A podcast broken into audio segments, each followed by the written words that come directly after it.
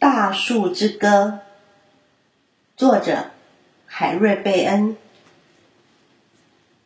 树是那么的美好，它们不吵也不闹，就这样悄悄的长高。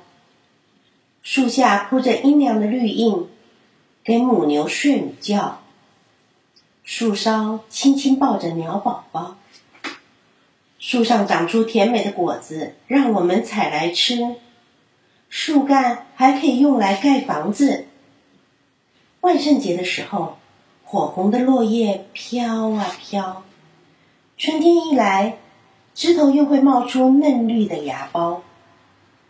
在天刚破晓的早上，它们最先迎接清晨的第一道阳光。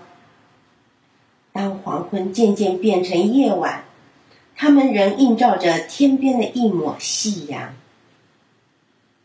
当月亮高高挂在夜空中，他们会轻轻哼唱着一首摇篮曲，给孩子们一个好梦。很久很久以前，我就知道，树是那么的美好。这个故事就说完了。